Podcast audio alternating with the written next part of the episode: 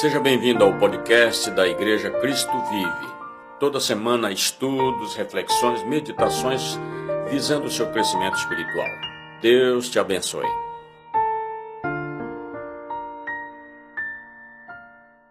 Estamos novamente aqui para trazer para você a palavra de Deus. Neste mês de outubro, conforme temos anunciado, nosso tema é sobre fé. Você já sabe o que é fé é a certeza das coisas que se esperam e a prova das coisas que não se veem. E neste dia eu quero compartilhar com você uma palavra importantíssima, que é sobre a ação de Deus na cura e no sofrimento dos seus filhos. Você crê que Deus faz milagres ainda hoje? Você crê que é necessário ter fé para que o milagre aconteça? Você já viveu um milagre de Deus? Você está esperando por um milagre de Deus em sua vida? Você vai aprender hoje como as Escrituras abordam e ensinam sobre o uso da fé e a realização de milagres de Deus na vida daqueles que nele creem e que nele confiam. Eu quero ler a primeira referência que está no Evangelho de Mateus 12, 39, que diz assim. Ele respondeu: Uma geração perversa e adulta, adúltera pede um sinal miraculoso, mas nenhum sinal lhe será dado, exceto o sinal do profeta Jonas.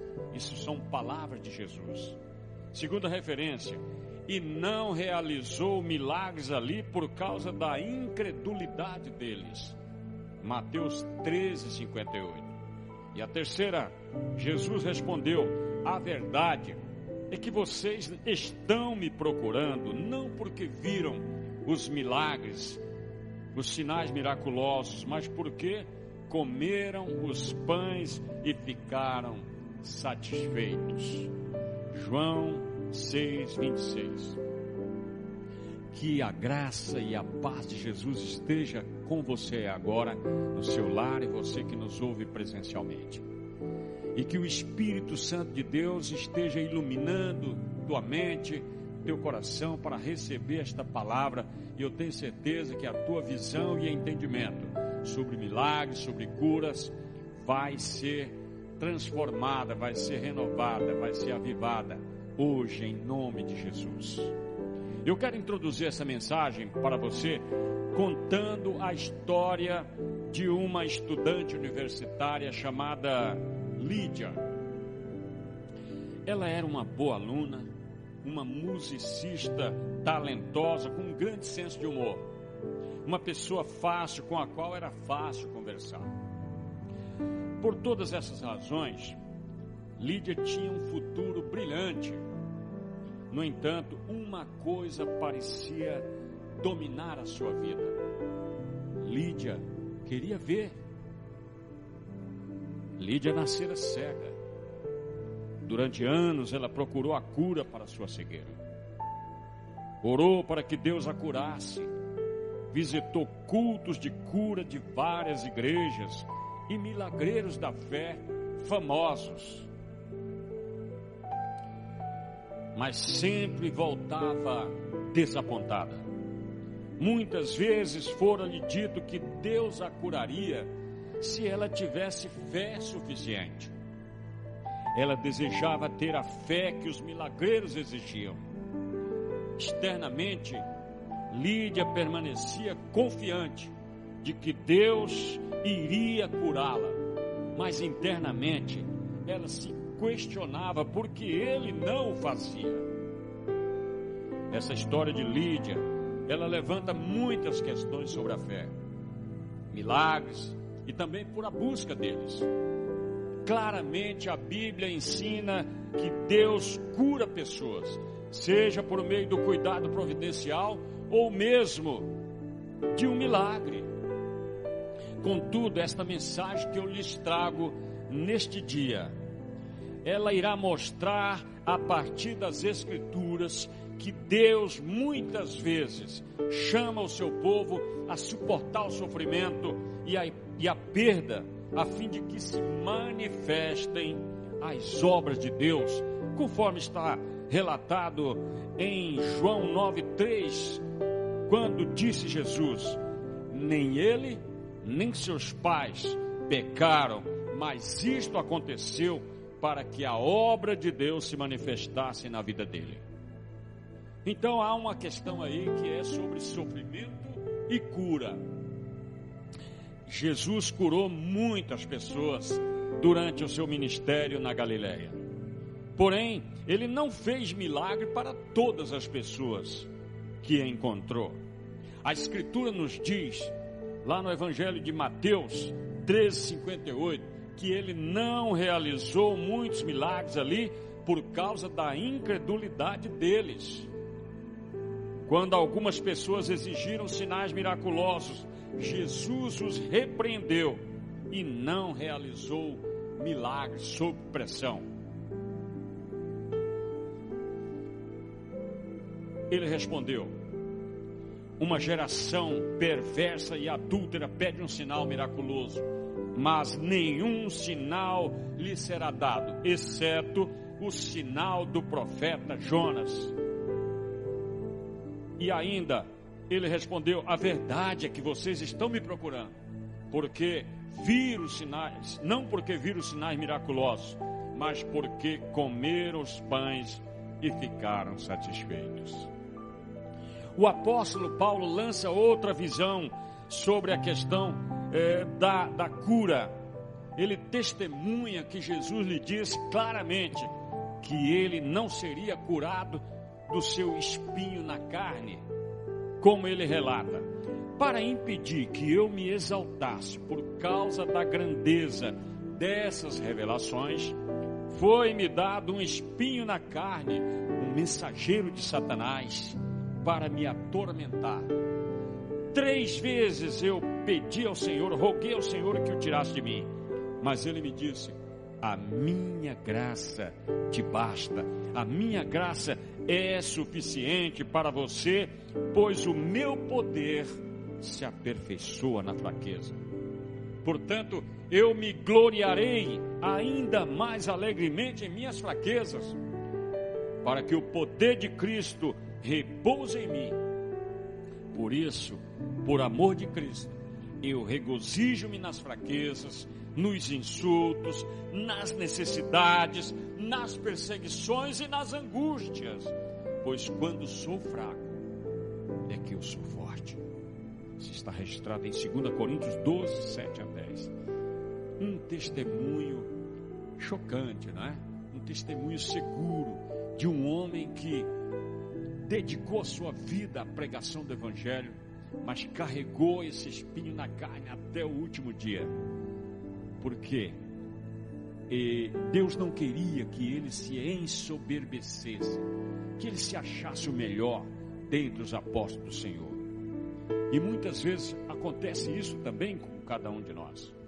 Paulo está explicando aqui que o Senhor o deixaria sofrer a fim de que ele permanecesse humilde. Vários exemplos do Antigo Testamento mostram que Deus até mesmo causou doenças entre o seu povo. Ele tornou, por exemplo, leprosa a mão de Moisés, a fim de mostrar seu poder miraculoso a Faraó. Ele fez também com que Miriam ficasse leprosa por ter falado mal de seu irmão Moisés, e isso retardou a marcha do povo de Israel por uma semana no deserto.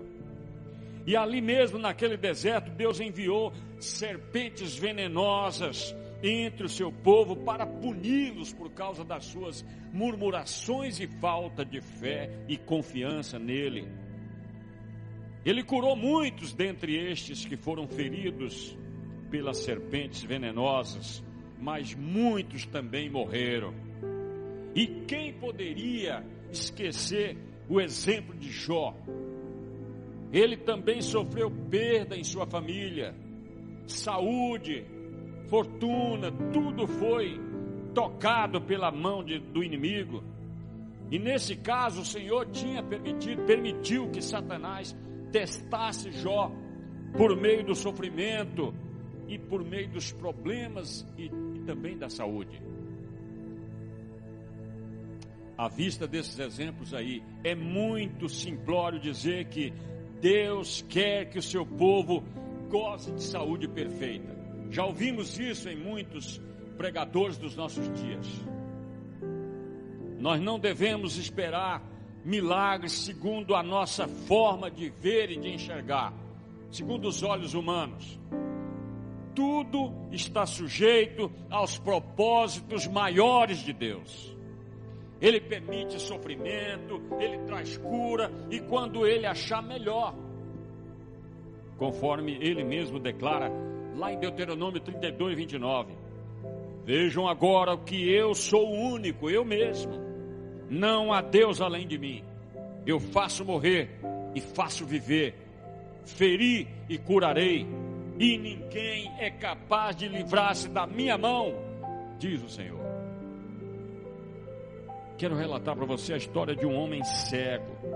Nenhuma outra história mostra de forma assim mais clara como Deus usa o sofrimento e a doença do que a história deste cego de nascença, que é relatado no Evangelho de João 9, 2 e 3. Os discípulos lhe perguntaram: Mestre, quem pecou, este homem ou seus pais, para que ele nascesse cego? E disse Jesus: Nem ele, nem seus pais pecaram. Mas isto aconteceu para que a obra de Deus se manifestasse na vida dele. A resposta de Jesus aqui nos faz olhar por trás das cortinas, fazendo-nos olhar para o propósito de Deus nos milagres de Jesus. Com essas palavras, Jesus está aqui é, nos libertando da noção de que todas as condições físicas, doenças ou sofrimento que existe no mundo são causa como são causa dos castigos de Deus, como já ouvimos também pessoas dizerem isso ignorantemente. Deus nos apresenta a grande verdade, aliás, Jesus nos apresenta a grande verdade de que Deus opera a sua vontade e o seu desejo de fazer o bem muitas vezes, muitas vezes por meio de nosso sofrimento e das nossas perdas na vida. Eu quero te desafiar aqui a dedicar algum tempo para ler o restante desta história, lá no capítulo 9 do Evangelho de João, e assim você vai saber como tudo aconteceu em detalhe. Observe que Jesus devolve a visão ao homem, mas esse não é o fim do sofrimento dele. Os fariseus o interrogam, expulsam-no da sinagoga. Porém, em meio a este novo sofrimento, ele testemunha que Deus está em ação por meio do seu filho Jesus. O homem acaba reconhecendo Jesus como Messias e Salvador. Ele diz: Ninguém jamais ouviu que os olhos de um cego de nascença tivessem sido abertos. Se esse homem não fosse Deus, não poderia fazer coisa alguma. Diante disso, eles responderam: Você nasceu cheio de pecado, como tem a ousadia de nos ensinar? E o expulsaram. E Jesus ouviu que o haviam expulsado, e ao encontrá-lo, disse: Você crê no filho do homem? Perguntou o homem: quem é ele, Senhor, para que eu nele creia? Disse Jesus: Você já o tem visto. É aquele que está falando com você. Ou seja, sou eu. Então o homem disse: Senhor, eu creio. E o adorou. E disse Jesus: Eu vim a este mundo para julgamento, a fim de que os cegos vejam e os que veem se tornem cegos. Em qual grupo desse você está? Você precisa que hoje Deus abra-lhe os olhos, a visão espiritual, ou você está no grupo dos que enxergam tudo materialmente, mas estão cegos espiritualmente? Essa história aí nos mostra como Deus age por meio do sofrimento e dos milagres para este propósito maior. Qual é? Que as obras de Deus se manifestem. Aleluia Então vamos falar dessa obra de Deus para completar o bojo desta mensagem. Eu tenho certeza que os seus olhos já estão abertos para a realidade espiritual que Deus tem para a sua vida. Vamos voltar à história uh, uh, da estudante Lídia que eu contei no início da palavra. Quando disseram a ela que ela não tinha fé suficiente, os milagreiros não indicaram para ela as obras de Deus, e sim as obras da própria Lídia. Ou seja, muitos pregadores têm insistido que as pessoas eh, não têm fé, não alcançam os milagres porque não têm fé. Isso lança culpa sobre a pessoa, lança impotência sobre a pessoa. Mas não é isso a realidade da palavra de Deus. Eles falharam ao não lhe encorajar a confiar em seu Criador e no propósito maior que ele tem acima de todas as bênçãos terrenas que nós buscamos tanto. Para ser franco, eles pecaram contra Lídia, tratando-a como uma incrédula e não como uma filha querida do Pai Celestial. Eles falharam ao não perceber que Deus age tanto por meio das condições físicas, perdas e sofrimentos, quanto por meio dos milagres, porque não há limites para Deus. Nosso Deus é o Deus dos impossíveis. E aquilo que é impossível aos homens não o é para ele. Mas existe propósito, existe a obra que está em primeiro lugar. Então aqueles pregadores, aqueles milagreiros afastaram Lídia da questão principal, que é o sofrimento e a milagrosa ressurreição do próprio Jesus, que a salvam do pecado, da morte e do poder do diabo. E é isso que você também precisa reconhecer: que a morte e a milagrosa ressurreição de Jesus Cristo salva-nos do pecado, da morte e do poder do diabo.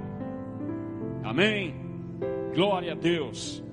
Então, quero sintetizar aqui as principais lições que nós aprendemos dessa breve mensagem é que não devemos nos deixar enganar por noções populares sobre milagres ou sofrimento, mas confiar em nosso Deus.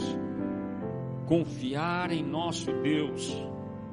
Espere suas bênçãos, sejam quais forem as circunstâncias na sua vida.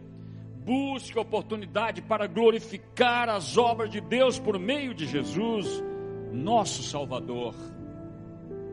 Saiba que Deus age em minha vida e na sua vida hoje, agora mesmo, e Ele quer que você veja perfeitamente, seja você cego ou que você veja, seja uma pessoa normal. Com certeza, se você precisa, ore com fé por milagres. Mas também louve ao Senhor por agir não somente por meio dos milagres, mas também pelo sofrimento, pela dor, pela perda e até mesmo pela morte. Na cruz, Jesus sofreu em total fraqueza para remover, meu querido amigo e irmão, a sua e a minha cegueira espiritual. Quando você foi batizado nas águas, ele lavou seus olhos espirituais e purificou a sua alma, como purificou a minha. Jesus, por causa do seu próprio sofrimento, ele hoje concede cura e todas as bênçãos dos céus. Muito embora você possa viver em meio a fragilidades, em meio a circunstâncias adversas, como Jó, como o apóstolo Paulo, quero lhe dizer que o poder do Todo-Poderoso Deus repousa e age por meio de você hoje. A graça de Deus te basta. Declare isso aí. A tua graça me basta, Senhor. Porque Deus salva e sustenta você por meio de Jesus Cristo, ressurreto e vivo. Amém. Creia e renda-se a Cristo agora mesmo. E eu vou orar por você, para que as escamas caiam dos seus olhos E você hoje adquire essa fé, que é um dom de Deus, para ver as obras dele se realizar na tua vida e na vida das pessoas que você ama, que você conhece, que você vê por aí. Pai, em nome de Jesus, eu te agradeço por esta palavra e eu peço que o Espírito Santo potencialize o poder e a unção desta palavra na vida e no coração dos meus amigos e irmãos que me ouvem nesta, neste dia. Pai, em nome de Jesus, enche o coração deles de fé, aquela fé que vem do alto para ver, Senhor, milagres acontecer, mas que também vê desejar as obras de Deus se realizando na vida delas. Pai, e essa palavra é de poder e vem do alto. É um recado teu para quem nos ouve neste dia, quem vai depois ouvir esta mensagem pela rede social. Esta palavra produzirá os efeitos que tu determinaste, Pai. E eu te agradeço pela vida de cada um dos que me ouviram até aqui, dos que receberam esta palavra, que haja salvação, que haja cura, que haja milagre na vida delas hoje, Senhor. Tem gente aí pedindo cura, então cura, Senhor. Tem gente pedindo milagre, então faz o um milagre, Senhor. E glorifica o teu nome que está sendo proclamado aqui com autoridade e poder. No nome de Jesus. Amém. Graças a